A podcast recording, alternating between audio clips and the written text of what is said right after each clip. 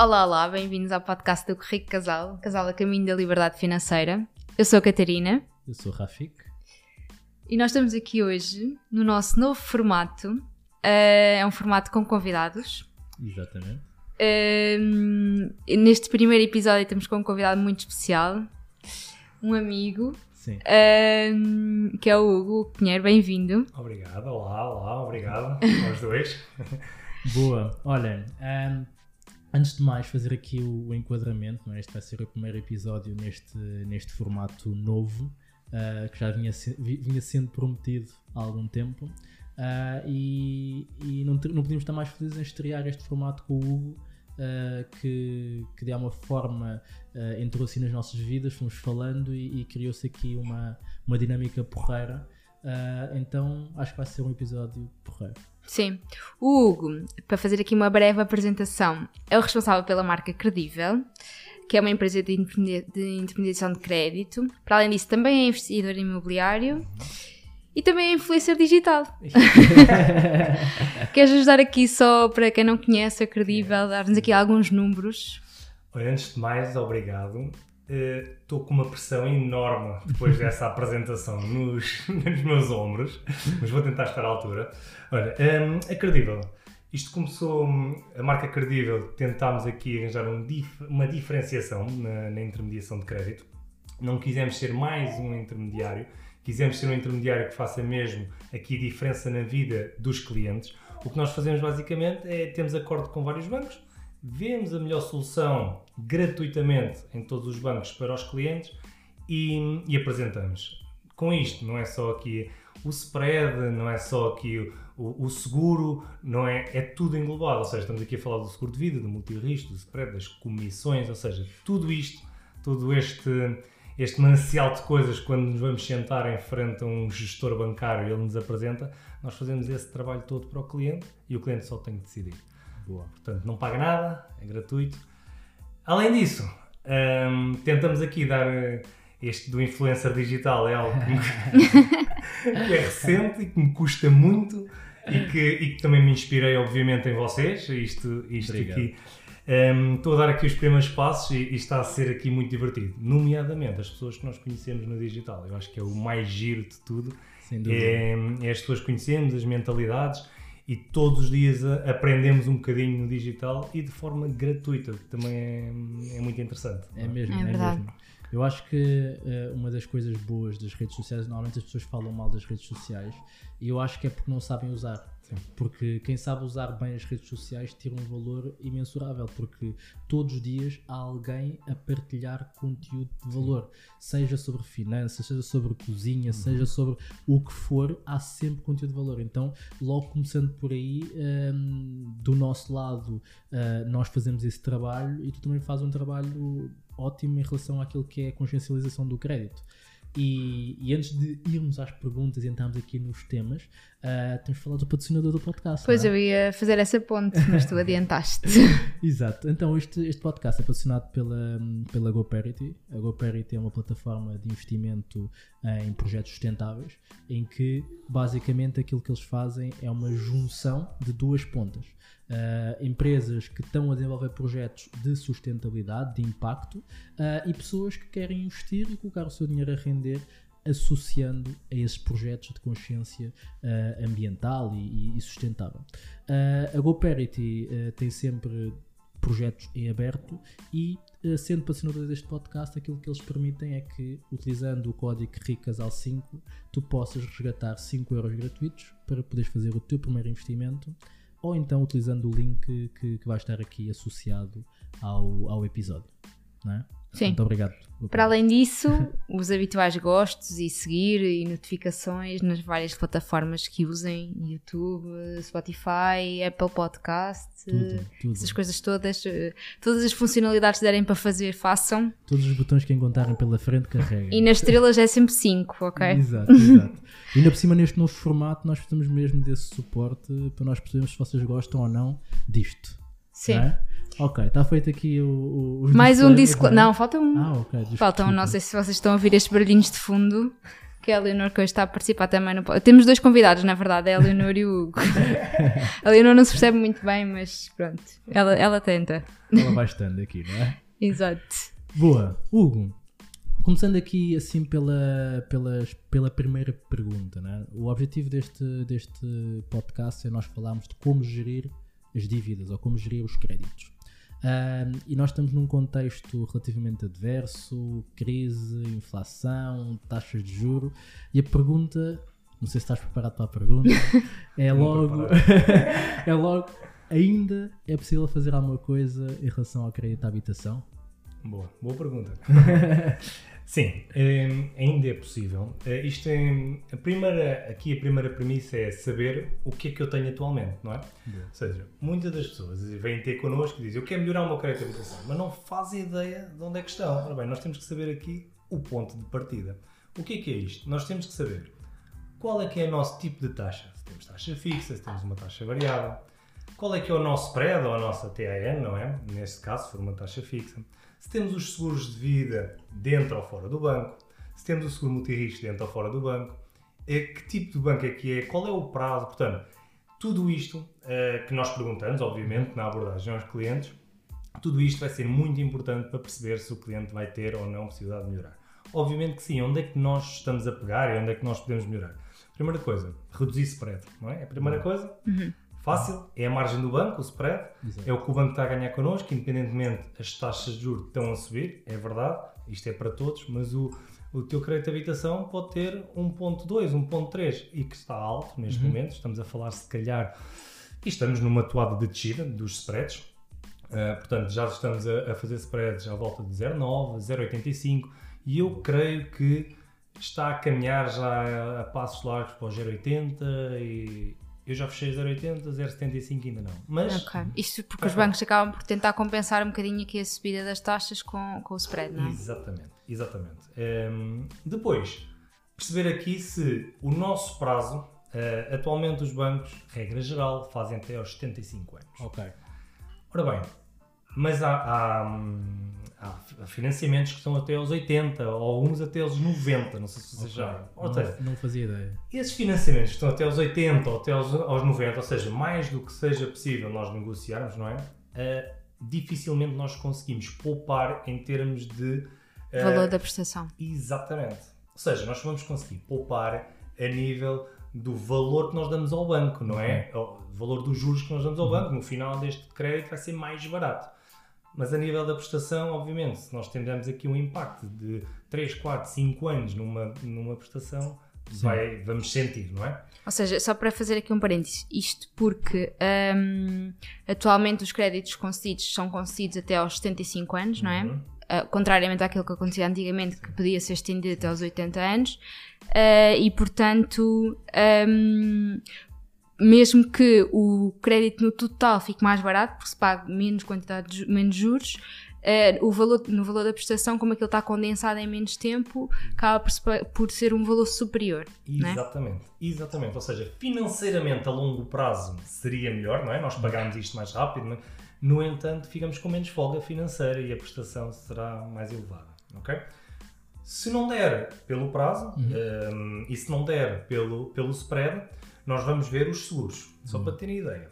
Seguro de vida, nós conseguimos poupar entre 40% a 60% em média do que pagamos ao banco. Ou seja, é só fazer aqui. Nós eliminamos o banco da equação, ou seja, o banco adora fazer seguros de vida Sim. lá, é perfeito. Ou seja, eles adoram fazer seguros, cartões, etc. Porque é onde ganham mais dinheiro, mais margem. Uh, então nós eliminamos isto e se calhar, vou usar aqui um exemplo, obviamente, isto é para terem uma ideia, mas um crédito de 200 mil euros, facilmente até final do, do, do prazo, nós conseguimos se calhar poupar 20 mil euros. Okay. Ou seja, num crédito de 30 a 35 anos, nós em média poupamos. Isso é imenso. É muito dinheiro. E, e se logo nos primeiros anos nós somos novos, não é? Somos muito novos, mas nos primeiros anos não se nota esta grande diferença. Uhum. Quando começamos a galgar no tempo, é, começamos a ficar mais velhos. E, e, aqui para o banco há mais risco, não é? Uhum. Quanto mais velhos somos, uhum. mais, risco, mais risco temos. Então isto começa a galgar, é exponencial o aumento. Portanto, uh, por isso é que eu digo em média, porque muitas das vezes é muito mais do que 20, 30, 40 mil euros. É mesmo muito boa, dinheiro. Boa. E muitas das vezes a gente chega ao banco e assina o que nos metem à frente, que é obrigatório, e não vemos alternativas. Ok? Portanto, posto isto, temos estas três situações. Obviamente, depois temos o multirrisco, que é onde não temos aqui um, Uma grande margem. Não? é? uma grande margem, mas também dá para, para poupar e depois ver se adaptado e porque os bancos obviamente lançam campanhas, se uma taxa fixa, uma taxa mista pode fazer sentido para este cliente. Portanto, há muita coisa ainda para fazer, fazer. para melhorar. Sim. Boa, boa. Tu falaste aí de dois pontos que, que eu achei interessante. O primeiro ponto tem a ver com o spread e tu já estás a conseguir eh, fechar spreads a 0,80. Ah, porque eu recordo-me ah, de. Não, não me recordo de ter vivido isso, mas recordo-me agora, depois de ter estudado um bocadinho sobre a evolução das taxas de juros e de haver spreads de 0,3 Uhum. ali na, na, na altura de 2000 a 2008. Ah, então não é estranho, embora seja estranho para a nossa geração, não é estranho haver uma taxa dessas de spread. Considerando o quê? Considerando que a Euribor também não está a 0%, não é? A Euribor nessa altura estava a 3, 3,5%, que, eh, goste ou não, é, é supostamente a taxa média ou taxa normal eh, para uma economia funcionar. Então aquilo que nós vivemos durante esta nossa idade de jovens adultos não é normal. Então já era expectável que houvesse estes aumentos de juros. Eh, das taxas de juros. Então achei interessante já estamos a caminhar para isso eh, e já haver essa margem para poder baixar essa, esse, esse spread e, e embora se diga ah, os bancos eh, não estão a fazer nada, é assim, a partir do momento em que baixam a sua margem já estão ali a, a contribuir de alguma forma para aquilo que é o, o, o gasto financeiro das famílias. E o outro ponto tem a ver com a questão do seguro. Porque a maior parte das pessoas acredita que o seguro eh, tem que ser feito na instituição financeira onde eu contrato o meu crédito. E tu disseste que não. Não, não é preciso. Eu posso retirar o meu seguro e posso contratá-lo num outro sítio qualquer e consigo poupar. E provavelmente a pergunta para quem já tem um bocadinho mais conhecimento em relação a isso é ah, e aquela penalização Sim, não é sei o quê?" agravamento do sim, spread, tipo, sim. ah, ok, mas eu fui lá ao, ao balcão, falei com a minha gestora e disse-lhe isso e ela disse, olha, cuidado, vem aí depois a penalização do spread, não sei o quê. Pá, o que é que se diz em relação a isso? Ligam-me. Olha, eu- eu também é uma excelente pergunta. Estás a ver? Eu disse aí duas coisas, tu disseste dois pontos. Bom, e tu sempre que falas é acertado. Não. Olha, é, é muito interessante essa questão e isso acontece. Eu tive 12 anos na banca, ok? E gostei muito de lá estar. Eh, E não tenho nada contra os bancos. Porquê? Só para perceber, eles defendem a empresa e o banco. óbvio. E cada um que vocês vão falar pode ser muito simpático, mas tem objetivos e tem dinheiro para levar para casa. Portanto, hum, é uma verdade que há grelhas de vinculação no crédito de habitação. E por, imagina, começa no spread base e conforme tu vais fazendo ah, alguns produtos, vai começando a baixar até ao spread ideal para aquele cliente. ok, Isto, eu vou-vos dizer, isto é uma grande dica. Isto é na teoria. ok? ok, ok. Porque na prática, eh, e não me querendo aqui, isto, eu estou a falar em nome também de todos os intermediários de crédito, nós levamos milhões de euros aos bancos. Nós, ano passado, fizemos quase 200 milhões de euros nos bancos. Ora bem, eu levo gente e clientes aos bancos. Eles já sabem que não podem ter tudo de bom. Portanto, se eu levo quantidade, não vou levar qualidade para eles. Atenção, não estou a dizer que é qualidade em termos de qualidade cliente. do cliente, é qualidade para o que eles querem, que é fazer Ok. tudo e mais alguma coisa. Então os nossos clientes já vão instruídos. Mesmo, mesmo imagina que o cliente não quer ouvir falar do Hugo, não quer ouvir falar do intermediário, quer, quer resolver com o seu banco. Uhum. Ora bem, isto é um mercado concorrencial. Há 4, 5 bancos que pagam transferências. Ok, Então é tão simples quanto isso. Ok, vocês não querem, eu vou fazer uma transferência de crédito. Daquele lado está um profissional que não quer perder carteira. boa. Ou seja, não quer perder aquele crédito da sua carteira e vai fazer de tudo para os segurar. Mesmo que o primeiro impacto seja isto vai subir. Uhum. Se vocês disserem isto vai subir, mas eu tenho uma proposta, assim, assim, assim, com o seguro de vida fora, portanto, façam-me um favor, mandem isso para a aprovação e liguem-me. Eu vou-vos dizer, 90% dos casos são aprovados. Boa, boa. Ok? Boa, isso é uma excelente dica porque ah, a maior parte das pessoas efetivamente vão querer fazer isto sozinhos e, e nós estamos aqui a falar no âmbito da intermediação de crédito, mas essa dica é valiosa para qualquer pessoa. É, é do género, ok, tu não queres seguir pelo, com, com um intermediário de crédito, queres seguir o teu caminho normal, pá, tá bem, mas lá- já levas daqui deste episódio uma dica de valor que é tu tens uma pessoa do outro lado que tem o seu trabalho e é legítimo, é o que ele está a desempenhar, mas tu também, tendo literacia, tendo conhecimento, tu consegues argumentar e trazer também a, a negociação para o teu lado. Então isso, isso faz muito sentido. Oh, Rafi, deixa-me dizer uma coisa que é, é, isto é importante. Eu estava a dizer que toda a gente consegue. Uhum. Um, obviamente cada caso é um caso e, e, é como em tudo, não é? Na nossa vida, mas na, na parte bancária cada caso é um caso. E obviamente que cada cliente representa um risco diferente para o banco. Uhum. Ou seja, por tu conseguires 0 ou 8, não quer dizer que eu consiga. Imagina, eu trabalho a recibos verdes, tu és trabalhador por conta de outra. Eu já tive um incidente aqui há 10 anos no banco, ou a minha esposa já teve. Portanto, nós temos de ter algum cuidado na negociação. Obviamente, o que eu quero também eh, passar aqui é tudo é negociável. Boa. Se o teu risco for maior, experimenta outro banco. Boa. Imagina, isto, isto pode parecer ridículo, mas a verdade é que, obviamente, que os bancos, apesar de devia dizer que querem seguir pessoa a pessoa e cada pessoa representa uma pessoa, aquilo são números. Uhum. E o que acontece é que o algoritmo do banco vai ler tudo desde que vocês entraram no banco. Há situações que as pessoas há 10 anos atrás, isto não é tão repescado assim, teve um incumprimento de 50 cêntimos. Um Ok, exemplo. ok. Esqueceu-se, ou foi um mês, ou um dia, ou, ou no dia. E isso registou.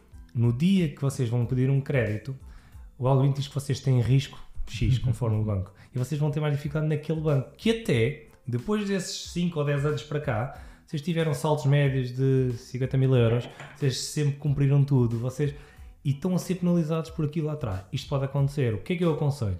Vejam outros bancos. Ok. Nós temos tantos bancos aqui e uns trabalham, eh, trabalham muito bem. Temos aqui bancos a trabalhar muito bem em Portugal. Apesar de dizer o contrário, Portugal, em termos bancários, trabalha, trabalha bem.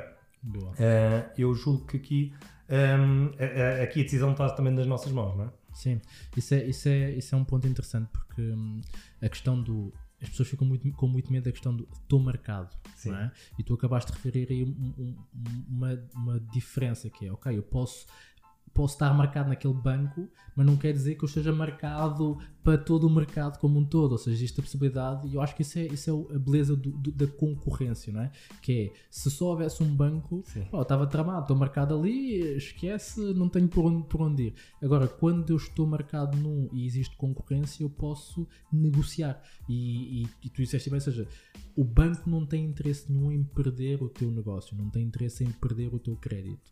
Ah, portanto, vai arranjar maneira até onde conseguir para poder aguentar ali o, o, o teu crédito e poder ter-te como cliente. Ah, e até fazendo a transição para, para uma coisa que estava a dizer que é ah, cada cliente é um cliente, não é? Ah, e aqui entramos no ponto do ok, então eu ainda não tenho casa, quero comprar casa, como é que eu me preparo para ser o cliente ideal ou o mais próximo do ideal possível? O que é que é importante ter em consideração? Um, é, é muito interessante porque a banca é muito conservadora, não é? Um, e o cliente ideal para a banca, começando logo, o que eles perguntam logo é: é efetivo? Exato. Como se a efetividade fosse uma coisa espetacular que dure toda a vida, não é? Mas ok. E a primeira coisa é: ou seja, o cliente ideal para a banca é. É efetivo, tem contrato de trabalho, ótimo. Aí já está espetacular, eles já ok. respiram fundo. Depois, o que é que eles analisam? Analisam o IRS, não é? Nota de liquidação. Analisam o mapa de responsabilidades do Banco de Portugal.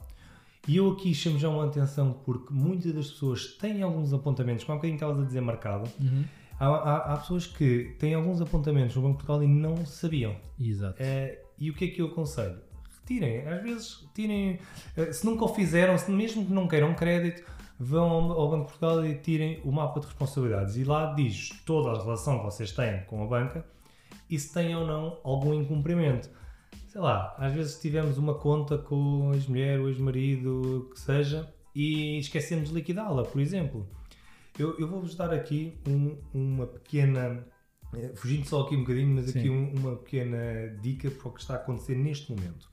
Alguns bancos estão a ser. ehm, estão a chamar, não é? Por causa do governo, de- criou aqui estas novas medidas e alguns clientes podem ser chamados aos bancos para renegociarem a dívida.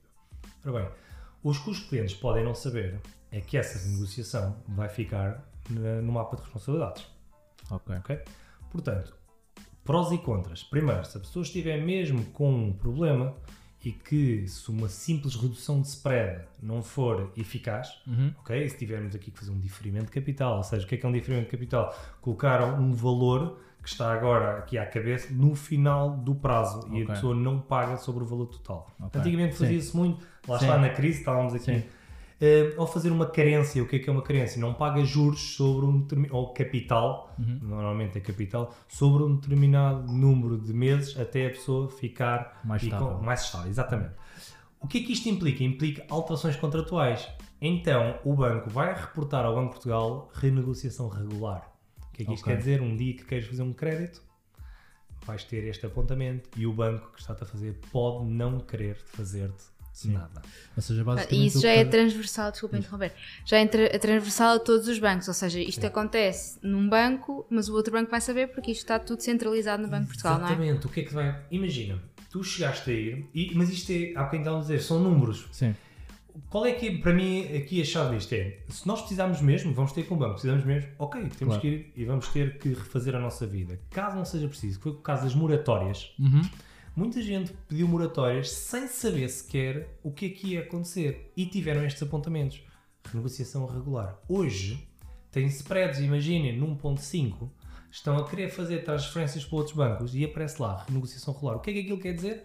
Quer dizer que aquele cliente, em determinada altura, trouxe problemas ao banco ou ia trazer problemas ao banco. Ora bem, eu sou o banco receptor, estamos aqui neste, nesta toada de Sim. subida de taxas e o que é que o banco diz? Não, não, não. Este Esta aqui- pessoa já teve problemas. Sim. Este aqui tem risco. Tem Exatamente. risco. E se calhar nem teve. Exato. O que eu aconselho é perguntem bem se efetivamente o que vocês vão fazer vai ser reportado ao Banco de Portugal e vejam se o que vocês vão fazer não é melhor fazer uma transferência Boa. e alteram o que eu estava aqui a dizer no início, spread, o, o, Sim, o eh, seguro. o prazo, o seguro, e que vocês já ficam bem. E assim nada é reportado. Boa. Ok? Isto é porque muito pouca gente sabe disto, muito pouca gente, o governo não explicou. Uhum. Isto é uma situação que.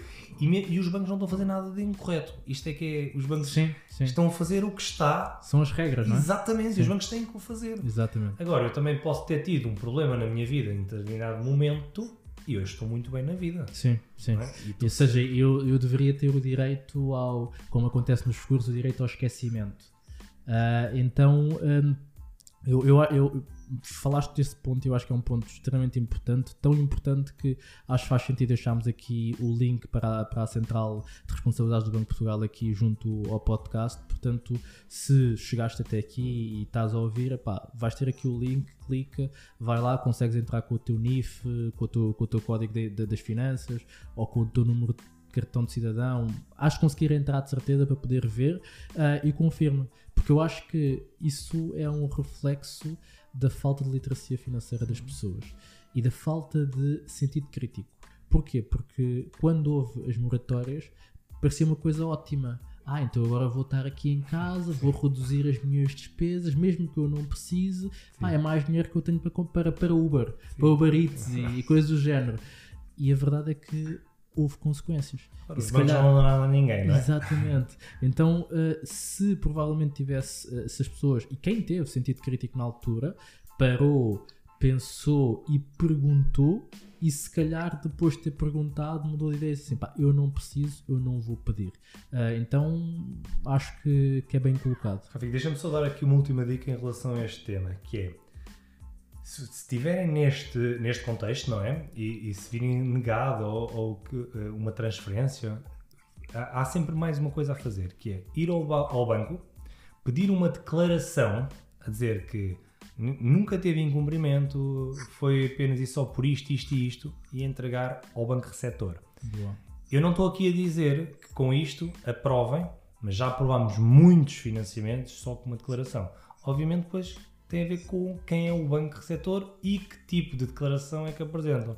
Mas se tiverem uma declaração, ou então usar isto para ainda melhorarem dentro do próprio banco. Claro, ok? claro. E isso também é muito, é muito fácil e eu até acho que isto pode ser uma dica.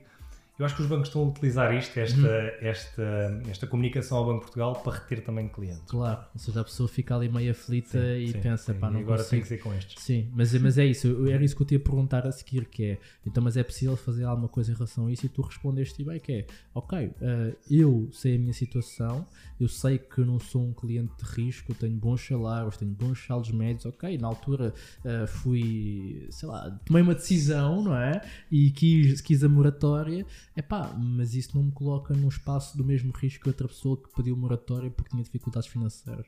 Então existe essa hipótese que é, ok, eu vou ao meu gestor, peço-lhe essa declaração, não quer dizer que seja uma, à prova de bala, mas é uma possibilidade de tu eventualmente limpares uma decisão que pode ser prejudicial, até porque eu não sei se tu sabes ou não, mas uh, se existe algum prazo uh, de, dessa questão da marcação, ou seja, por exemplo, pá, eu, aconteceu-me isto em, 2000 e, em 2005, Uh, ainda está lá? Não está? Como é que. Sabes que tenho. Eu vou-te dizer aqui, porque tive que fazer essa pesquisa aqui, porque vamos fazer um, um, uma reportagem uhum. no, num canal televisivo e tivemos Boa. que fazer essa pesquisa. E sabes que ninguém me conseguiu responder? É sério? Eu, eu julgo que aquilo está lá até o banco querer. Ou seja, é, o que é certo é que houve, em determinado momento, um reporte, não é? Uhum. E eu acho que o banco não é obrigado a retirar aquilo. Okay. Um, e ninguém me conseguiu dizer se, se vai estar lá 5 anos, 10 anos. O que me parece a mim é que até o banco achar ou até o banco reportar e que se foi justo, uhum. eu acredito que o banco não tire. Oh, e aqui uma questão. Tu no início disseste que hum, a primeira pergunta que, que, o banco faz logo é está efetivo, Sim. tem contrato de trabalho, pronto. E quem não está efetivo, achas que não, não consegue sequer um crédito à habitação? Não, consegue, consegue. Um, obviamente que quem não está efetivo temos que perceber que há aqui diversas, diversas situações. É o que é empresário em nome individual. Se for empresário em nome individual, o que nós temos, e muitas das vezes os ENIs não conseguem, conseguem. Temos aqui é que explicar o que é que o ENI faz. Uhum. Ora, aqui eu vou-vos dizer é Obviamente que não podemos andar a fugir. Claro, claro. claro. e a verdade é que muitas vezes, olha, eu sou empresário, ok, então e, e, quanto é que faturou o ano passado? Ah, o mínimo. Pois é. Então, então não dá. Aí é que tem que começar a tratar. Faturem mediante o normal, ou seja, mediante o vosso trabalho. E claro que o banco, vendo que vocês têm um negócio sustentável e que conseguem, o que o banco interessa é que vocês paguem a prestação. Vocês, eu, Imaginem, eu tenho um cabeleireiro, pá, uhum. cabeleireiro. Trabalho há 12 anos nisto. Neste, e, e, tenho aqui, mas optei por trabalhar por recibos verdes. Ok, mostra-me lá os teus este ano, mostra-me o ano passado e aqui a história. e isso não há problema nenhum em aprovar crédito. Obviamente, mal nós, mal boa, seria. Boa. Outra coisa é, imaginem, nós estamos num período experimental. Ou eu estou aí, vamos se calhar precisar de um fiador. Ok eu passo a, a efetivo. Dá para tirar o fiador em grande parte, de, em grande número de, de, de processos, sim. Noutros, uh, nem tanto, porque okay. os bancos não gostam de perder garantias. Portanto, cada caso é um caso, lá está. Uhum, uhum. Agora, é possível e arranjamos forma de colocar. Agora, não trabalho, não desconto, recebo tudo por fora. Epá, não. Sim. Não dá, não dá. Sim. Hoje em dia não dá. Isso, isso está mesmo nesse capítulo que estamos a dizer da preparação, não é? Tu disseste, ok, efetivo ou não se for efetivo tem mais probabilidade, mas acabamos de responder que mesmo sendo efetivo, essa preparação das tuas contas anteriores é importante. Depois, ok, IRS. O IRS é o reflexo daquilo que foram os teus rendimentos uh, no ano anterior e como é, que estão as, como é que está a saúde das tuas finanças.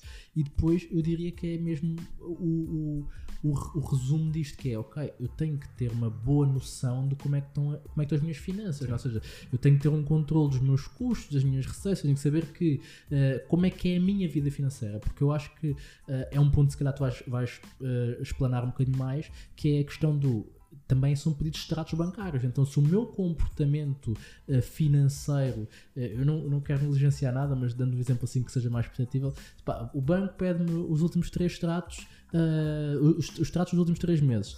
E todos os meses eu entro na conta corrente calcionada do, do, do, do, do- da conta ordenado. Uh, epá, está bem, no mês a seguir eu paguei, mas eu entrei ali em crédito, quer dizer que eu não tive capacidade para viver com o meu salário daquele mês. Uh, e a pessoa, se calhar, até é negligente. Eu estou a dizer isto porque eu já fui essa pessoa. sim, sim. Felizmente, eu não precisei de crédito nessa altura. Mas uh, na minha, na minha, no, no início da minha carreira, pá, eu era completamente descontrolado a nível financeiro pá, e de repente puseram mais dinheiro do que eu era capaz de gerir nas mãos e eu, eu, eu tive esses comportamentos. E eu hoje olho para trás e penso, se calhar outras pessoas estão a ter esse comportamento sem perceber uh, que existe aqui um risco e existe. Hum, epá, assim, o- os extratos é mesmo muito importante, não é? E, e há aqui uma situação que estavas a dizer, que é conta ir a negativo. E repara só numa coisa, isto é tão fácil quanto eh, se eu todos os dias a minha conta vai negativa e eu ainda não tenho crédito, agora imagina com 300 ou 400 ou 500 euros de prestação, o que é Exato. que o banco vai dizer? Portanto, isto é claramente muito importante. Outra situação importante e muitas vezes negligenciada é muita atenção a se fazem aqueles jogos eh, ok. online, casinos e ca- casas de apostas, não sei o quê, é logo considerado cliente de alto risco para o banco. Ok? Portanto, se o banco tiver a analisar os vossos extratos e virem ali o- o- muitas saídas de dinheiro e mesmo entradas, atenção, que é jogos de sorte, vamos lá, Sim. não é? de, de casas de apostas, é meio caminho andado para o vosso crédito ser recusado. Ok? Portanto, Olha, apesar de eu achar que isso não dá mesmo nada, que é mesmo ir à procura de sorte, e se acharem que eh, foi uma vez ou duas ou três no mês, já é suficiente para o banco não confiar em vocês. Olha, isso é mesmo para terem cuidado. Então, aquela, aquela aposta de emoção, é pá, o jogo eh, no futebol, não sei o quê, ou às vezes até, sei lá, o vosso filho ou uma coisa assim do género Sim, utiliza O, vosso, o vosso cartão para isso, eh, pode dar chatices, não é? Portanto, esse é, esse é um ponto que. que mais, um- mais um daqueles pontos que não se diz, mas que aqui no podcast do Rico Casal se diz. Olha, sabes que, sabes que é curioso? E, e agora, muitas vezes nós, os bancos fazem muitas asneiras, nós sabemos. pá. Sim, Ah, sim. Nós sabemos disso e, e é histórico. No entanto, eu acho que tem trabalhado melhor e tem-se feito melhor crédito. E é hoje, atualmente, ah, n- chegam-nos alguns clientes e nós damos uma viabilidade. O banco dá uma viabilidade. Imagina, 300 euros Uhum. por mês. Isto eh, é feito, a viabilidade máxima é feita de acordo com os rendimentos, não é? Que a pessoa tem e o nível de vida. E o banco faz uma coisa muito interessante que é eh, chamada taxa estressada. O que é Ok. que é isto? A taxa estressada é se atualmente, eh, com esta prestação que nós estamos a dar, se a taxa aumentar 3 pontos percentuais, se ficas ou não ainda com Uhum. DSTI, ou seja, com taxa de esforço. Ok. Isto já é feito há 3, 4 anos para cá. Ou seja, o que o banco aqui está-te a dizer é está-te a ajudar. E, e muita gente agora que as taxas de juros têm vindo a subir 3 pontos percentuais, foi exatamente o que fizeram lá atrás. A pessoa, se tiver uma boa gestão, uma gestão como tem tido até aqui, não vai ter problemas. Ou seja, eh, se tinhas uma viabilidade de 300 euros e se agora, depois de passado este tempo todo, tens 450, por exemplo, o banco já tinha contabilizado este aumento eh, lá atrás. Portanto, não é sinal, ou seja, eh, eu sei que a inflação está mais alta, as coisas estão mais caras e se calhar não fazes a mesma vida que lá atrás. Mas transpondo a vida que tu tinhas lá atrás para agora, não é razão para não comeres, por exemplo, não é razão para não Sim. teres dinheiro nenhum no bolso porque o banco tentou-te ajudar aí. Sim. Isso é importante. Isso, isso, é, isso é interessante porque é, é mais uma vez eh, uma daquelas coisas que as pessoas não ouvem, não prestam atenção quando acontece. Eh, nós somos investidores imobiliários e já comprámos casa com crédito e tudo mais, eh, e no momento da escritura normalmente é lido lá o contrato de, de aquisição com, com o mútuo. Eh, e uma das partes que é lida é essa parte, que é se o cliente se tiver uma, uma taxa de X, vai pagar uma prestação de X. E eu lembro perfeitamente de, de- de- na nossa primeira escritura, ahm, o, a pessoa do. Não lembro se foi a pessoa do banco ou se foi outra pessoa qualquer que disse assim: Ah, esta parte aqui não, não, não ligue, não se assustem porque isto é só mesmo tem que estar aqui escrito. E nós, e nós já tínhamos algum É conhecimento. familiar, é familiar. Nós, nós já tínhamos algum conhecimento, então, eh, ok, nós sabemos o que é que isto é e também era para negócio, ou seja, era para comprar, remodelar e, e revender, então ehm, não havia um problema, um risco adicional para nós. Mas logo aí havia esse indício de que não, não, não se preocupe que isto aqui não é, só mesmo tem que estar mesmo aqui escrito. não é? Sabes que é, o que me custa mais é quando as pessoas vêm pedir a viabilidade máxima Uhum. E depois nós dizemos, ok, nós, que é o banco, atenção, nós, não, nós não damos viabilidade a ninguém, mas Claro. também não é tão difícil assim nós vermos a nossa viabilidade máxima de acordo com a nossa taxa de esforço. No entanto, muitos fatores dependem de banco para banco. Há uns que contam mais o agregado familiar do que outros, há uns que é mais o rendimento líquido do que outros. No entanto, no- imagina que nós damos 300 euros e aquela pessoa, e que é para uma casa de eh, 200 mil, por exemplo, e aquela pessoa que não, não se dá por vencido, não, eu quero é a casa de 250, o banco tem que dar, o banco Ok. tem que dar. E andamos aqui a tentar. eh, Eu, eu quero aqui que percebam que o banco não dá porque vocês não têm capacidade. Exatamente. E as pessoas que estão a chegar nesta altura e que estão com a corda na garganta, que vai acontecer, Uhum. atenção, muitas delas forçaram também algumas coisas lá atrás, ou, ou, ou tiveram a taxa de esforço mesmo no, No limite. limite, E eu aconselho que quem está a comprar casa, a taxa de esforço não é preciso ir à DSTI de 50%, por exemplo, não é preciso estar no limite, Uhum. Claro. porque se subir mais do que aqueles 3 pontos ou 4 ou o que seja, nós ficamos numa situação muito delicada. Portanto, dar aqui um passo atrás, um degrau, descer um degrau. Uhum. Eu sei que é difícil arranjar casas em Portugal. Sim. Uh, isto é, dava aqui para mais duas ou três a quatro horas para o próximo. Vamos ter é? al- alguns um, um podcast sobre isso. É, é, casas em Portugal com este valor, mas, mas a verdade é que não podemos estar a hipotecar o nosso futuro por causa de um financiamento bancário. Nós queremos é ter um bom crédito que nos permita ter tranquilidade. Exatamente. Ok? Isso, Exatamente. isso é importante chamar aqui a atenção. Sim, Ah, as pessoas quando compram, quando compram casa ah, estão a realizar um sonho, não é? E, e acham que o sonho não tem preço, mas tem. Um, um- sonho como esse tem um preço e é um preço bem visível, não é? Então, mesmo no momento da realização de um sonho, é importante eu ter em consideração se esse sonho se pode transformar num pesadelo ou não. E, e é o caso que estás a dizer que é aquela pessoa viu a casa dos sonhos, ah, não tinha capacidade ou estava no limite da sua capacidade para a poder ter, mas como era um sonho, pá, não, eu vou, eu vou, vou avançar na mesma. E depois temos a situação, não gostamos da casa, adoramos a casa, o que nós queremos, e a localização, que é muito importante. Eu vou-te dar um exemplo. Eu comprei a minha casa em plena crise. Uhum, Há quem estávamos a falar que isto são ciclos, não é? claro. Eu comprei a minha casa em, em 2009, ok? Depois Lehman Brothers, isso tudo. Obviamente que as taxas estavam como estavam, eh, chegou a atingir os 5%, a Euribor. Exatamente. Eh, e não foi por causa disso que eu não comprei em casa. Comprei. Não comprei, foi no sítio que eu queria. Exatamente. Mas comprei a casa que eu queria. Eu fui para mais longe, abdiquei de algumas coisas, no entanto, mantenho-me lá. Acredito que acho que, eu não sei o dia da manhã, mas acho que não vou trocar de casa. Meus filhos adoram lá estar e eu consegui-me habituar Boa. ao sítio. Ou seja, demoro mais 15 minutos para chegar ao trabalho, ok, mas tenho mais qualidade de vida. Tenho a casa que, se calhar, a mais 10 km perto da cidade, eh, se calhar custava mais 100 ou 200 mil euros, e não estou aqui a exagerar. E se nós procurarmos bem, ainda existem oportunidades. Eu também acredito nisso. é? é mais difícil, mas existem. Eu acho que esse teu exemplo reflete isso que é, epá, nós não, não temos que ter tudo o que nós queremos, não é? Então isso, isso é uma característica de uma pessoa que toma decisões, decisões financeiras inteligentes e, e, e as decisões inteligentes são, é isto, é eu pesar entre os prós e contras e tomar uma decisão. Eu não tenho que tomar uma decisão que só tenha prós, não é? Ah, porque primeiro, nenhuma situação só tem, só tem, só tem prós, então eu tenho que eh, escolher aquele que se calhar vai ser menos prejudicial no médio e longo prazo. Ahm, e pegando mesmo nisso, que é, ok, eu estou no momento de tomar uma decisão inteligente, que é ahm, entre taxa fixa ou taxa variável. O que é que, o que, é que tu achas, ou, ou melhor, o que é que se vê mais? Ainda se vê mais gente eh, a ir para a taxa variável? Já há mais pessoas a ir para a taxa fixa? Porque isto aqui as pessoas acham que é uma resposta simples, mas não é.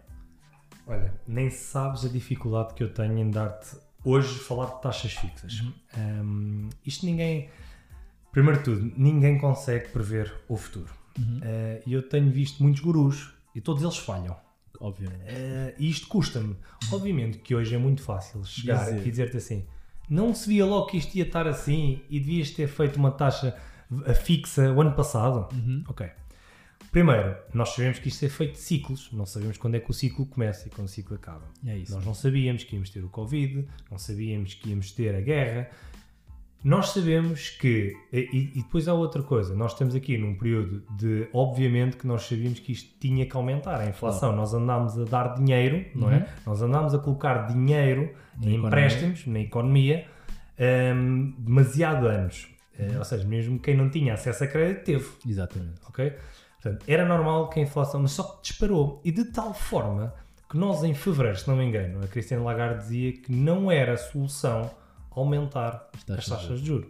Exatamente. Ora, eu lembro-me perfeitamente quando foi isso, eu reuni com a equipa toda, só para terem uma ideia do quanto é que isso nos afeta a todos, que Claro. é, nós reunimos com a equipa e dissemos, ok, neste momento o BCE não pensa em aumentar, portanto, o que nós vamos fazer é, primeiro, a resposta é sempre do cliente, se quer taxa fixa, se quer taxa variável. Eu Claro. nunca vou dizer a um cliente, O que é que aqui, deve, para aqui. Isso tem a ver com o perfil. Como tu não vais dizer a um cliente se há de investir na. Apple ou na Tesla. Sim, sim. Isto tem a ver com o cliente, não é? Agora, nós temos que explicar ao cliente. No entanto, quando explicávamos ao cliente, não, não se esqueçam que as taxas estavam negativo. Exatamente. E quando mostrávamos uma, uma prestação a negativa, ou mostrávamos uma prestação em taxa fixa, e dizíamos, atenção, na taxa fixa são 2% se vocês quiserem amortizar. Ou seja, para quem não sabe, numa taxa variável, se quiserem amortizar ou, ou liquidar o financiamento, eh, é 0,5% e numa taxa fixa são 2%, o valor em dívida. Aliás, a isenção de pagamento de taxa de, taxa de amortização eh, agora existe nas taxas variáveis, mas as Uhum. fixas mantêm-se, não é? Exatamente, exatamente. Depois, por outro lado, as taxas fixas apresentavam, os bancos não dão nada a ninguém, eles fazem também projeções e as projeções deles também não eram tão pessimistas assim. Ou seja, eu não tenho aqui de cor, mas se calhar tínhamos taxas fixas a 1,5, a 1. ponto- Ou seja, interessante, se olharmos Sim, para hoje, foi um sim. grande negócio. Exatamente. Eu tive um, um cliente que me disse: ainda bem que eu escolhi aquilo. Ele escolheu. Claro, Não fui eu que claro. lhe disse para ele escolher. Claro. Não podíamos estar aqui a vangloriar. Eu mostrei-lhe ele escolheu pagar mais para estar mais tranquilo, ok? Acredito que esse cliente me tivesse perguntado a minha opinião, eu acho que não lhe tinha dito isso. E muitas vezes diz, eu prefiro taxas variáveis, eu Hugo, Uhum. ok? É uma opção minha. Claro. E hoje mantenho, Uhum. ok? Agora, as taxas fixas hoje em dia estão caríssimas.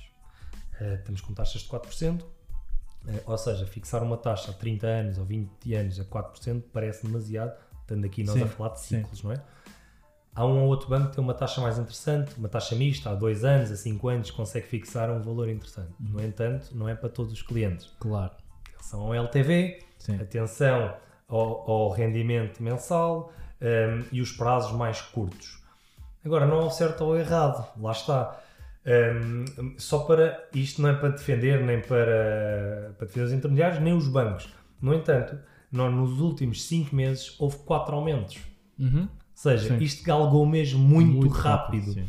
Sim. Nem lá atrás foi tão rápido assim, Sim, não é? Hum, portanto, é difícil nós vermos o futuro. Quem fez taxa fixa agora está muito contente, mas também quero-vos lembrar uma coisa.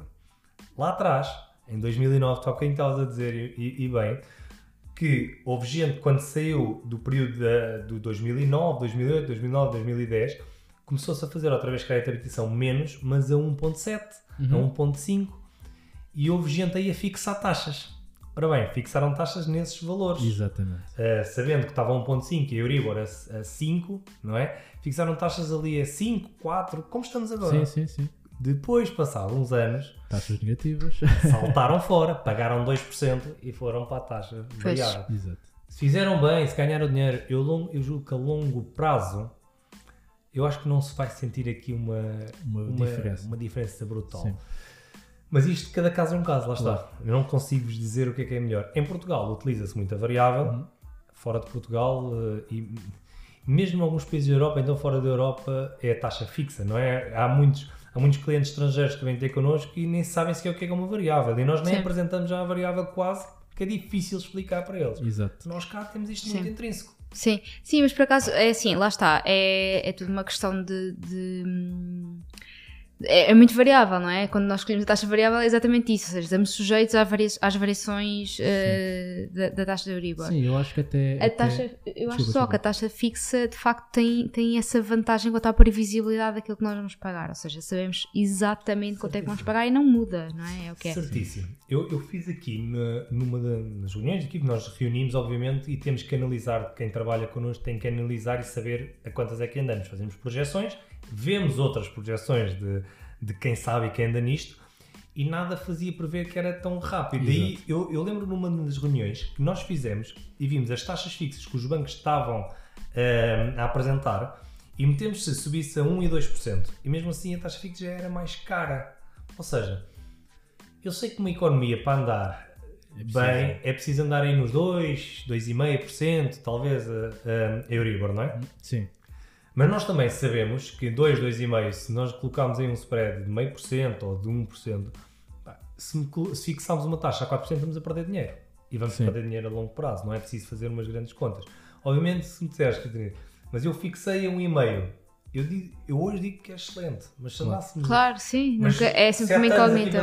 Mas andaste sempre a perder dinheiro. não é? Sim. Sim, sim, Isto é sim. difícil É nós, difícil, nós é. sim. Eu gosto das taxas variáveis, é, mas isto também teve mesmo com o meu perfil de risco. Claro. Eu não gosto eh, de estar com medo. Ou seja, mas aquilo que vocês sabem o que é que eu também vou falar, que é, nós quando também passamos para a parte do investimento, eu não tenho, isto é tudo bem pensado, eu as minhas casas eh, que estão financiadas, por exemplo, a renda tem que cobrir pelo menos três vezes.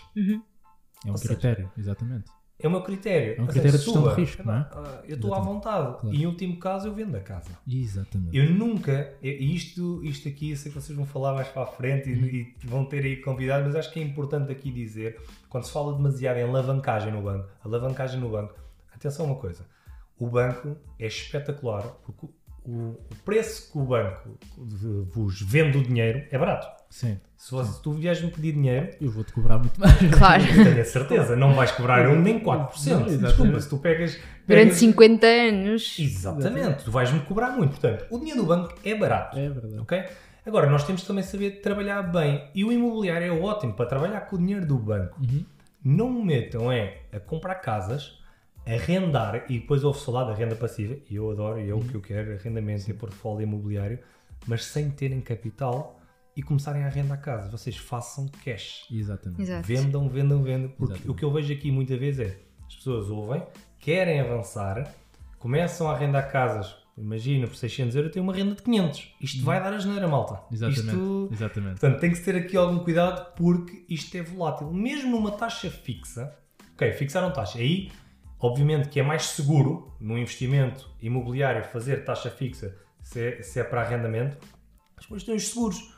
E vocês no seguro de vida vão ficando mais velhos. Claro. E os seguros, eu já vi seguros a 100, 100 e tal euros. Portanto, muita atenção nisto, porque é preciso ter cash, é preciso fazer cash e se calhar comprar, remodelar, vender e É um caminho, do é? começar logo a arrendar Sim. com, com financiamento. Sim. Tu disseste aí alguns pontos que eu gostava de, de- de destacar. Ah, a questão, à pergunta taxa fixa ou taxa variável. Né? Ah, claramente, isto é aquele claro ditado do não vale a pena, ou já vais tarde quando fores arranjar o telhado depois da tempestade ter começado a chover, ter começado, não é? Que é, opá, ok, isto já começou a subir e eu vou para a taxa fixa. Não, a taxa fixa vai ser sempre superior à taxa variável. Isso é em qualquer ciclo económico. Aquilo que, hum, e aqui pegando no segundo ponto, aquilo que tem que ser o critério quando falamos de taxa fixa ou taxa variável é a forma como eu durmo à noite Sim. sabendo que eu tenho estabilidade ou estou exposto ao ciclo. Sim. E o ciclo é o ciclo. E está tudo bem. Agora estamos num ciclo ascendente, haveremos de estar num ciclo descendente. E depois, associado a isso, o que tu disseste que é a gestão do risco. Que é, eu tenho que antecipar que alguma coisa vai acontecer. Eu não sei quando, mas eu tenho que estar preparado. Então daí esse critério de se eu compro um imóvel para colocar no mercado de arrendamento, a minha renda tem que ser pelo menos três vezes a prestação que eu pago ao banco. Porquê? Porque eu não sei se isto vai subir amanhã ou daqui a 10 anos ou daqui a 20 anos. Mas quando subir, eu quero ser a pessoa que está tranquila e diz assim, pá, ok, tudo bem, eu tive, tive a perder dinheiro ou tive o que quer que seja, mas eu estava preparado para quando O- isto O aconteceu. importante é mesmo isso. E depois, só, só para reparares, agora que estamos numa fase de, de subida, alguns bancos abdicaram de ter taxa fixa. Exato. Por exemplo. Ou seja, como é que eu vou apresentar a um cliente que quer aquele banco, quer daquele banco e não há taxa fixa naquele banco? Portanto, é isso mesmo que tu dizes. Nós temos que ver as várias opções, temos que perceber aqui. Eu não sei se uh, as projeções dizem que em junho a Euribor a, a seis meses aponta para os 3,72 ou o que é que Sim. seja. Ou seja, nós sabemos que isto vai continuar a subir. Uh, e o ano passado não sabíamos, agora já Claro. estamos a, já Sim, estamos a ser sim, avisados. sim. Um, se vai subir sempre, eu acredito que não. Eu acredito que isto vai ter que estabilizar. Claro. Mas isto é, é- e é, é importante que percebam, é uma medida para baixar os preços, para baixar a inflação. Eu acredito que quando houver eh, essa, esse, eh, começar a baixar a inflação, Uhum. a Euribor vai começar a estabilizar. E nós acredito também que não vamos para taxas negativas tão depressa. Não sei se Não. alguma vez lá vamos chegar, mas acredito que Eu não. acho que não. Eu acho que não, mas Sim, eu é, sim, é sim, sim, sim. Eu também, eu também eu acho que não. Eh, eu espero que não também, Uhum. tão Sim, depressa. Eh, eu sei que muita gente quer que vá lá, mas não é, não é bom, não é, não é ótimo. Ehm, e aqui o importante é acompanhar, perceber, ir falando e não se desligar. Ok, eu negociei o meu contrato hoje. Ok, negociaram hoje, mas se calhar daqui a 5 ou 6 meses os bancos têm situações novas para negociar. Vocês podem negociar quantas vezes quiserem. Eh, e, e já que estamos aqui no, no início do ano, os bancos vão lançar e têm que lançar novos produtos. Boa. Eh, taxas mistas, se Uhum. calhar a 2, e 4 e 5 anos, diferentes, spreads diferentes. Eu só estou muito eh, na expectativa que andaram a reduzir prazos e o, o que agora se impunha era aumentem prazos. Pois. Isto é que era Para libertar, libertar o, Era o- era o peso, não é? Até mais do que reduzir Uhum. spreads, é importante reduzir spreads, mas se aumentássemos prazos 5 anos, se Já- calhar mais de metade das pessoas que, que estão a, a sentir dificuldades ficavam com uma folga financeira enorme. Isto foi uma regra, não é? Isto foi algo que o Banco de Portugal, também pressionado pela Europa, eh, teve que, que o fazer, mas era espetacular se nós conseguíssemos ter aqui um- Uma, um- uma exceção, não é? Aí é que eu acho que era Sim. fantástico. Eu acho, eu acho que esse, esse, esse é um ponto que, pá, que faz todo o sentido. Qual é que é o contraponto disso? Por favor, se tiveres folga, não vais gastar. Porque senão vais, vais pressionar a inflação e depois a taxa de juros volta a subir e isto depois não Sim, sim, temos sim, disto. sim. Portanto, para de gastar, se faz favor. Eh, gasta só no suficiente, no essencial, que é para nós ver se ajustamos eh, isto. E a Ah, malta ainda dos aqui- restaurantes, chupa a malta dos restaurantes e Sim, cala-te! e este gajo está a já, vou, já vou fazendo follow. Uma estrela, só porque não dá para dar zero. Sim, vê, pensa bem nisto. Se aparecer uma estrela, já sei quem é. Portanto, portanto ouçam bem. Encaminhando aqui para a parte final ah, e pensando naquela pessoa que, ok, eu já tenho aqui o meu plano, ahm, já geri aqui o meu crédito, já sei exatamente o que é que eu tenho que fazer, já negociei tudo e até quero começar a fazer ah, amortizações antecipadas e estou aqui pronto para isso. Falámos da questão do taxa fixa, então temos os 2% eh, de amortização, na taxa variável temos os 0,5%. Ahm, aquilo que eu pergunto, ou seja, são duas perguntas, que é, a primeira é, ah, eu amortizando, o que é que acontece? Acontece uma redução da minha prestação ou acontece uma redução do tempo? E a segunda é, ok, eu tenho isto tudo e até quero fazer renda extra. Uh, é possível ser inter- intermediário de crédito part-time e ter renda extra? O que é que eu posso fazer para ir buscar uh, mais dinheiro para poder acelerar aqui a minha jornada de amortização do meu crédito à habitação? Boa. Olha, a primeira, a primeira questão é se tu fizeres uma amortização, onde vais ver é na prestação. ok? O prazo mantém-se e vais ver e vai ficar refletida na, na prestação. Obviamente que se for uma taxa fixa, estavas a dizer, são 2% sobre o valor que amortizas, se for uma taxa variável, 0,5%. Se faz sentido ou não, também tem a ver com o teu perfil. Um, eu acho que aqui, antes de avançares, olha, tenho aqui 5 mil euros e vou, vou amortizar. Primeiro, fazer e perguntar ao banco qual é que é o impacto que isso vai ter na prestação. Segundo, ver se eu não consigo com esses 5 mil euros fazer mais dinheiro. Uhum. E muitas das pessoas dizem, olha, tenho aqui 30 ou 40 mil euros e vou bater. Ok, se calhar, eh, e muitas vezes perguntam-me, porquê é que tu não liquidas o crédito de habitação? Hum, Eu que eu consigo fazer mais dinheiro com o dinheiro do que amortizar o crédito de habitação. É Exato. uma dívida que eu tenho barata e que eu consigo meter o meu dinheiro a rentabilizar. Mas também já tenho tido, e nós damos workshops, várias formações, em várias empresas, as pessoas dizem, não me fala de investimentos. E quando te dizem isso, tu vais vender uma coisa que a pessoa já não quer, não vale a pena. Exato. Ou seja, ok, então não investe, não? Sabendo que investir é a melhor coisa que pode fazer para o seu negócio. Não, eu não invisto, eu quero o meu dinheiro, o meu dinheiro está debaixo do colchão ou está no, num depósito a prazo. Está num depósito a prazo, amortiza. Exato. Agora, Exato, exato. é, é melhor fazer isso. Portanto, tem muito a ver com a pessoa. hum, A pessoa perfil em de si. risco, sim. Tem a ver com o perfil. Uh, isto- taxa fixa, taxa variável, a mesma É coisa. igual, amortizar, não exatamente. amortizar. Excepto uma coisa. Estamos a falar do crédito de habitação, mas créditos pessoais, amortizar. Ok, Claro. boa. Porque não é dinheiro barato. Sim, é muito caro. E uma coisa é eu dizer, ok, eu consigo fazer mais dinheiro que 2, 3, 4%. Um índice, ok, este, este ano não está a correr bem, mas para o ano vai correr. Historicamente eu consigo fazer X, 10%, 8% historicamente. Agora, num crédito pessoal, tendo a 5, 7, 8, epá, liquidem o crédito Sim, pessoal. sim. Eh, Cartões de crédito, se não tiver a 100% de pagamento, paguem e metam 100%. Isso é que são dívidas más, isso é que tem que ser já amortizado ontem. Sem ok? dúvida, O sem dúvida. crédito de habitação tem que ser ponderado e perceber aqui. Boa.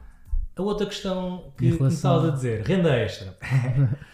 Bom, isto é, eu acho que se a pessoa tiver algo que goste de fazer e que alguém já ganha dinheiro nisso, acho que é, é, é de aproveitar e, e porque não copiar e fazer melhor, que os Uhum. outros já fazem. Obviamente, intermediário de crédito. Olha, se fosse há uns tempos atrás, eu digo que sim, como Uhum. Ok. part-time. Hoje em dia, na minha empresa, eu quero profissionais. Ok. Ou seja, ehm, nós não queremos gente aqui a passar o tempo para vir fazer uma escritura e depois nós queremos gente profissional que dê eh, o corpo às bolas, que esteja cá quando os clientes precisem, que liguem. Eh, isto é mesmo assim, isto é literalmente, os clientes eh, ligam-nos às 10, às 11. Porquê? Porque é quando uns saem do trabalho Exatamente. e que podem tratar disto e estão com a família. Portanto, e nós estamos cá disponíveis para isso. Ora, nós só queremos gente que tenha compromisso, ok? Eh, mas posso dizer que não começámos assim. Nós crescemos e tivemos gente que fazia alguns, já, já imaginem, estavam eh, num outro trabalho, na parte financeira e dava-lhe jeito de fazer, fazer isto. Então fizeram o curso, tiraram o curso, tiveram connosco. Neste momento só temos gente altamente profissional. Agora, há aí muita coisa, há aí muita Boa. coisa para part-times. Eu, eu só queria, e e nós costumamos dar isto nas formações, que é, fazer dinheiro, muitas vezes podemos, e vais abordar isto em todos, os- e, e no teu podcast, tudo o que vocês escrevem leva muito a isso, que é, muitas vezes nós quando dizemos fazer dinheiro, lembramos logo de part-times, ou Uhum. nós podemos é meter o dinheiro a trabalhar para nós, que Exatamente. não possamos eh, despender tanto tempo. E há bocadinho estavas a falar dos imóveis, e bem, Sim. é uma forma de eu me salvaguardar também, não é? Exatamente. ter, ter outro rendimento. Uh, mas agora acho que a pessoa que se conseguir arranjar algo que goste de fazer, uh, arranjar uma forma de entregar, ter uma boa entrega, pode fazer dinheiro com isso e com a internet. Isto é, é fácil, acho eu. Boa, boa, boa. Ah, pegando aí nas tuas palavras, ah, de que eh, uma das coisas importantes é pôr o dinheiro a trabalhar ah, para nós, ahm, isso é efetivamente um dos princípios, um dos pilares do nosso, do nosso programa, o Método de Liberdade Financeira, ah, que inclusivamente vai abrir inscrições agora no dia 24 ah, de, de janeiro. Ah, para a próxima turma. E portanto se tu que estás aí em casa, ouviste este, este podcast, ouviste este episódio tens acompanhado e queres começar a investir de forma segura, consciente e com conhecimento, eh, entendendo estas questões aqui do, do crédito para que não possas cair em nenhuma armadilha, eh, lançamos-te aqui o convite entrar na, na lista de espera, vamos deixar aqui eh, também o, o link aqui em baixo e inclusivamente também te lançamos um segundo convite que é eh, no dia 24 às 21 horas vamos eh, realizar um evento que se chama eh, Rumo à Liberdade Financeira o Recomeço em que vamos partilhar os cinco pilares obrigatórios para tu poderes transformar esta crise na tua oportunidade. E vamos falar destas questões do, do crédito, vamos falar do, do imobiliário vamos falar do mercado financeiro ah, para que tu possas pegar em 2023 e utilizá-lo como o momento para tu começar a tua jornada, como, como o fez quando comprou a casa em 2009. Se calhar não se adivinharia que se calhar a casa dele ia valorizar duas, três, quatro, dez vezes, no, no, uh, mas que claramente nas, na, nas alturas de, de, de, crise é quando surgem aqui algumas oportunidades e nós uh, reunimos aqui algum conjunto de informação e por isso convidamos-te a estar presente nesse, nesse dia. E aproveitando a senda de convites, uh, o Hugo está desde já convidado também a estar connosco na próxima turma do Método Liberdade Financeira para trazer não só este conteúdo, mas mais a fundo e poder responder às vossas perguntas, às perguntas dos alunos que resolverem se juntar uh, a nós, não é? É isso mesmo, portanto não percam o, o evento relembro no dia 24 de janeiro, às 21 horas. Boa. Hugo, assim, últimas palavras que é para fecharmos aqui o, o podcast. Olha, as palavras primeiro vão ser de agradecimento para vocês, um, do, não só do podcast, mas de tudo o que têm feito aqui para, um, para a literacia financeira, porque vocês são um agregador uhum. e, e, isso, é, isso é fantástico. Depois, agradecer a quem está, a quem está a ouvir e, obviamente, que eu estou cá para, para ajudar, no que for preciso. Eu não sou aquele holograma ou aquela pessoa que está aqui e que é completamente inacessível. Isso não existe connosco. Nós queremos mesmo estar perto. Portanto, qualquer dúvida que tenham, cá estarei para, para ajudar. Boa. Tá Onde é que as pessoas podem encontrar? Não sei se como, e, como influencer. Sim, sim, se... estou muito forte no Instagram. Hugo underscore M underscore Pinheiro. Estou um, no LinkedIn, vou lá de vez em quando. Temos o nosso, o nosso Instagram também da Credível, portanto. Uh, sigam, sigam, sim, sigam aí. Favor. E já sabem, se tiverem alguma pergunta, alguma dúvida, se tiverem momento de comprar casa, se tiverem momento de renegociar alguma coisa, epá, vão lá chatear o Hugo, que ele terá todo o prazer em responder às vossas perguntas e ajudar-vos no processo. Um, antes de, de fecharmos, uh, reforçarmos uh, o, o, patrocínio da GoParity. Uh, não se esqueçam de utilizar o vosso cupão CRICASAL5 para poderem resgatar os 5 euros gratuitos e poderem fazer o vosso primeiro investimento de forma completamente gratuita ou usar diretamente o link que vai estar aqui. Uh, dizer que têm que seguir, não é? Seguir, pôr 5 estrelas, notificações, mais o quê? Acho que é isso. É, ou carregar é isso, é isso. nos botões todos, não é? E partilharem, porque eu acho que isto aqui é um conteúdo de muito valor, pode ajudar muita gente, portanto, pá, carreguem no botão de partilhar, partilhem nos vossos grupos de amigos, de família. Acreditem que basta uh, uma partilha para ajudarem, se calhar, alguém que está a precisar muito desta informação neste momento. Portanto, façam-no um, e depois, obviamente, se houver alguma dúvida, mandem mensagem lá no Instagram, vamos querer saber se vocês gostaram deste episódio e se, se não gostaram do que também podem lá dizer. Sim, eu estou aqui com algum receio porque foi a primeira e vocês pode ser um arranque muito atramado. É? Mas não, tenho certeza que, que não e quero agradecer-te por teres aceito este desafio, por estares connosco, por podermos construir outras coisas juntos e acima de tudo por perceber que vamos te convidar várias vezes para falarmos de outros temas, uh, porque tens muito conteúdo a acrescentar e por isso obrigado, obrigado uh, por teres juntado a nós. Obrigado, obrigado a todos. Então vá, beijinhos. Abraços. E muitos palhaços. tchau. tchau.